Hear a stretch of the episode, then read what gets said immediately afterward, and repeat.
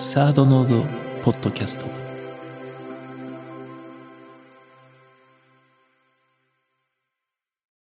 こんにちは。人生相談のコーナーです。では今日も早速お便り読んでいきたいと思います。2050年の世界はどうなっていると思いますか？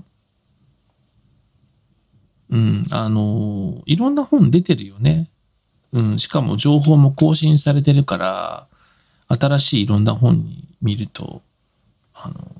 こんなことあるよって書いてあって面白いよね。もう読んだかな、そういう本は。あの、まあ、本当にね、今までのこの10年よりも、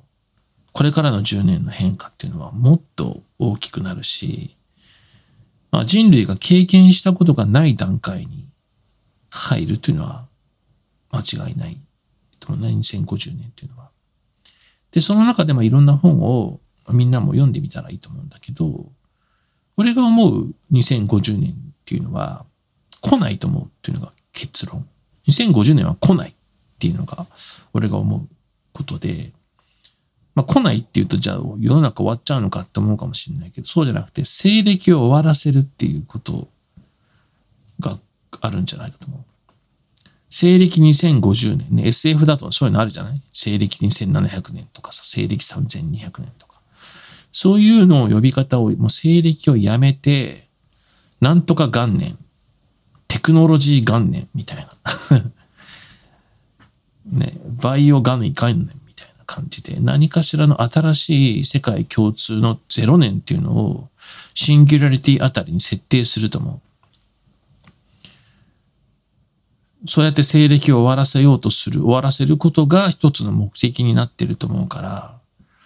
うん。だから2050っていう数え方は、あの、西暦じゃない人にイエス・キリストの誕生から2050年っていう数え方をやめようっていう。それくらいもう、あの、新世紀を生きようと。で、それをみんなしばらく併用すると思うんだよ。全部なくすと問題もあるからね。だけど、実際の表記は2000何年っていう書き方よりも、そう、あの、新しい世界共通のなんとか元年っていうのを作ると思う。で、生きてる人たち我々も、それを歓迎すると思う。なぜならば、自分たちがね、これから続く人類のさ、0年になれるって、すごいじゃんっていうことで、それくらいのやっぱりインパクトがあるから、もうここから前はもう全部石器時代にして数えようと。うん。あの、鉱物を拾って加工してた段階に、の時代だからもう石器時代にしちゃおうと、ここまでは。で、これからはもう直接素材や生命をいじって、あの、生きた素材を作っていけるわけだから、もう石を削ってた石器時代と分けて、こっからが、まあ、テクノロジーの元年だと。シンギュラリティの元年であるという数え方をすると思うから、2050年っていうのは、なんだろう、そのテクノロジー4年とか5年とか 10, 年とか、そんな呼ばれ方になるんじゃないのかな？呼び方はわからないけどね。なので、2050年っていうのは来ないというふうに思う。うん。まあ言い方はあれだけどね。で、この、その、そのことがさ、まあ特に何気なく西暦とか使ってるしけどね、紀元前とか、まあ基準としては使ってるけど、そのキリストの誕生をなんで境にしなきゃいけないのかと。いうふうに普通に思うよね、みんなもね。その記念日みたいなね。うん、そのキリスト教的な記念日をなんで世界で引き継がなきゃいけないのかと。いう見方だとは思うんだけど、まあ、この、そのことにやっぱりすごい深い意味が人類史の中ではあることで、うん、紀元前が旧約聖書で、あの、紀元後が新約聖書なんだけど、うん、まあ本当にこれはね、改めて機会があれば別の時にゆっくり話したいところ、大切な話なんだけど、非常にこの大きな境目であるものが終わろうとして新世紀を迎えるわけなんだけど、それ自体がまあ、知恵の実を食べた、善悪の知る木の実を食べたままの不完全な人類が、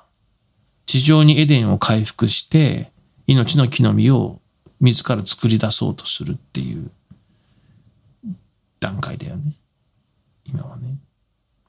うん。それが終わりの始まりなのか、どういうことになっていくのかっていうのは、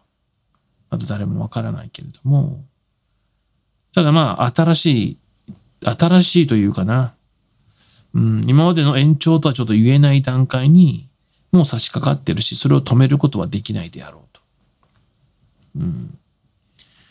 で、まあ、一個言えるとすると、あの、寿命、人間のね、寿命とか老化っていうものに対してのアプローチが、こう、まあもちろんあらゆる、あの、病気に対しての